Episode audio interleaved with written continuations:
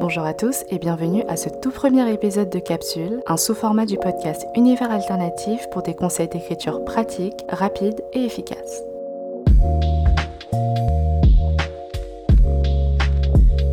Aujourd'hui, nous allons parler inspiration puisque la question est comment trouver une idée?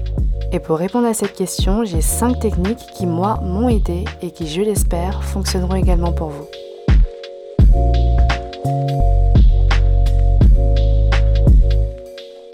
Alors j'ai appelé la première technique troisième œil parce qu'elle consiste à se rendre compte que les idées sont absolument partout. Vous pouvez marcher dans la rue, voir un panneau publicitaire et puis quelque chose dedans va vous interpeller et bam, ce sera une idée. Vous pouvez vous disputer avec quelqu'un et puis d'un seul coup la personne va sortir la phrase la plus hilarante qui vous soit donnée d'entendre et puis ce sera le scénario d'un début d'histoire. Vous pouvez aller au musée et vous retrouver à contempler une personne qui fixe le même tableau que vous et quelque chose dans cette situation va faire naître une idée. Vous pouvez même aller à un enterrement et être inspiré par le discours du prêtre. Les idées sont partout. Le tout est de savoir les reconnaître comme telles, et c'est ça que j'appelle le troisième œil. Et pour entre guillemets activer ce troisième œil, je dirais qu'il est assez important de prendre conscience de façon un peu moins passive de son environnement proche, de tout ce qui nous entoure, de ce qu'on dit, de ce qu'on fait, de ce qu'on regarde, de ce qu'on entend, de ce qu'on écoute. Donc d'être observateur plutôt que simple spectateur. Mais à mon sens, au-delà de l'extérieur, ce à quoi on doit vraiment faire attention, c'est soi-même, et surtout à la manière dont les informations de l'extérieur sont assimilées par notre esprit donc qu'est-ce que notre esprit fait de ce que nos cinq sens perçoivent et comment est-ce que de ces informations perçues, notre esprit prend une idée? Et pour ça, il faut faire attention en fait à nos réflexions spontanées lorsqu'on est confronté à quelque chose de nouveau, quelque chose d'insolite ou encore quelque chose qui s'aligne avec nos intérêts, avec ce qu'on aime. Parce que c'est souvent dans ces pensées spontanées que les premières idées naissent. Pour ma part, je puise aussi énormément d'idées dans les séries que je regarde, dans les livres que je lis. Et là, les scénarios ne me viendront pas forcément de ce que mes yeux voient, mais des réflexions qui me viendront à l'esprit au fur et à mesure de ma lecture au fur et à mesure de la série. Pourquoi est-ce que ce personnage fait ça? Pourquoi est-ce qu'il ne fait pas ça? Pourquoi est-ce qu'il ne termine pas avec cette personne? Pourquoi ils n'ont pas développé telle storyline? Et c'est comme ça que petit à petit, on passe du stade des questions au stade du scénario idéal que j'aurais aimé voir et qu'il me reste à écrire.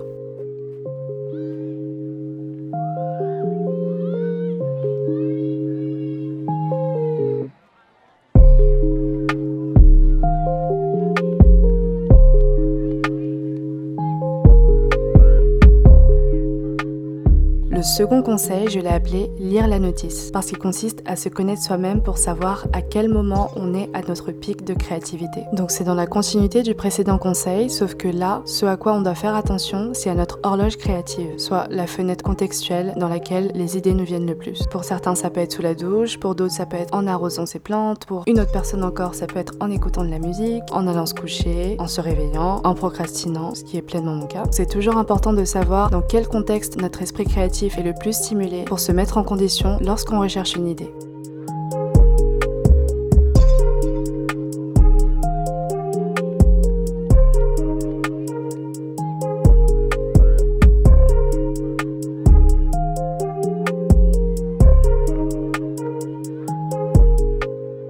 Le troisième conseil, je l'ai nommé cardio, parce qu'il consiste à entraîner son esprit à créer des idées. Il arrive que certaines idées nous arrivent un peu toutes faites, qu'il nous reste juste à les écrire, mais la plupart des scénarios nécessitent de mettre bout à bout plusieurs petites idées jusqu'à obtenir une trame complète. Et c'est pour ça que cet exercice consiste à prendre un point A, prendre un point B et trouver un chemin pour relier les deux. Donc par exemple, un point A pourrait être un ventilateur, c'est ce que j'ai sous les yeux. Un point B pourrait être un président de la République et la passerelle pourrait être que le président, en étant enfant, a été traumatisé par les ventilateurs et maintenant qu'il est à un poste de pouvoir, euh, il a banni tous les ventilateurs au niveau national et rendu euh, passible de 30 ans de prison le fait d'en posséder un. Donc il y aurait une sorte de marché noir qui se développerait pour distribuer des ventilateurs en période de canicule. Euh... Peut-être que l'élite aurait droit à de l'air conditionné et que ce serait du coup une sorte de symbole de richesse. Bon, on s'entend que l'idée est absolument abyssale, mais vous voyez à peu près le concept. Le but du jeu est d'entraîner son esprit à trouver des passerelles entre n'importe quelles idées, qu'importe leur degré de similarité ou de différence. Parce que pour moi, la créativité n'est pas forcément un talent, c'est surtout un muscle. Et un muscle, pour qu'il devienne fort, il faut l'entraîner. Donc plus vous répétez cet exercice, plus il deviendra un automatisme, plus il deviendra un automatisme et plus vous pourrez trouver des idées absolument partout.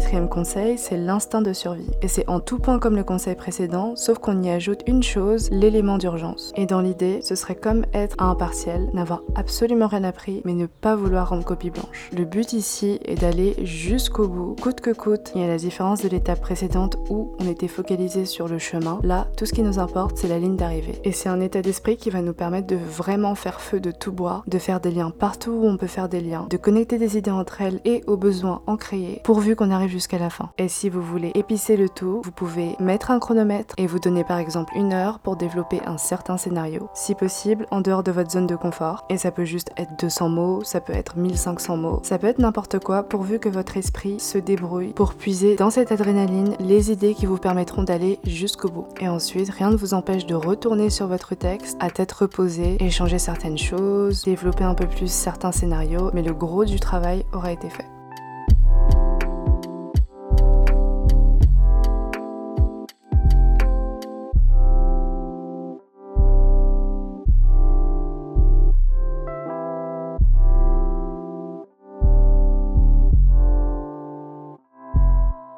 Le cinquième et dernier conseil est qu'une idée n'est absolument jamais nulle. Une idée est neutre et c'est ce que vous allez faire avec cette idée qui va lui donner une certaine couleur. Ce n'est vraiment qu'à ce moment-là qu'on pourra juger de sa qualité. Donc ce n'est pas par exemple parce qu'une idée est élaborée au point de rivaliser avec le Seigneur des Anneaux qu'elle sera forcément à l'exécution une bonne histoire. Et inversement, ce n'est pas parce qu'un scénario part d'un concept minimaliste que l'exécution ne sera pas excellente. Tout ne dépend pas des idées mais de ce qu'on en fait. Est-ce que le scénario est bien introduit? Est-ce que les sont bien construits Est-ce que les dialogues sont bons Est-ce que la narration est suffisamment immersive Etc. etc.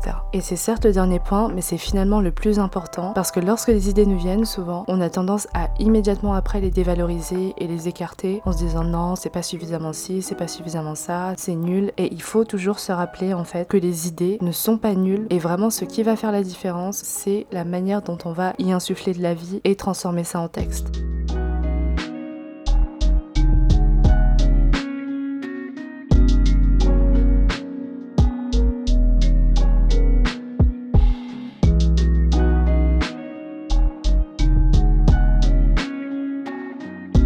Donc pour résumer, il est important de prendre conscience tout d'abord que les idées sont partout, mais qu'il faut s'entraîner pour les voir.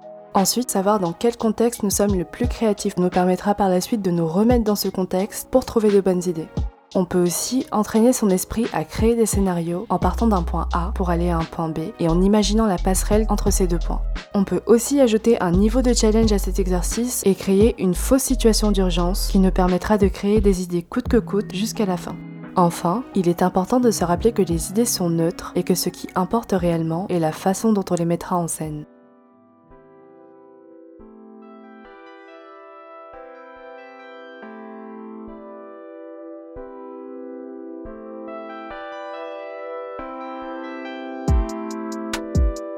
Merci beaucoup d'avoir écouté ce tout premier épisode de Capsule. J'espère que le concept vous a plu et que vous avez pu y trouver des conseils qui vous seront bénéfiques pour vos écrits futurs. Si vous avez d'autres suggestions de conseils d'écriture, n'hésitez surtout pas à m'en faire part et je vous dis à très bientôt pour un nouvel épisode de Capsule sur Univers Alternatif.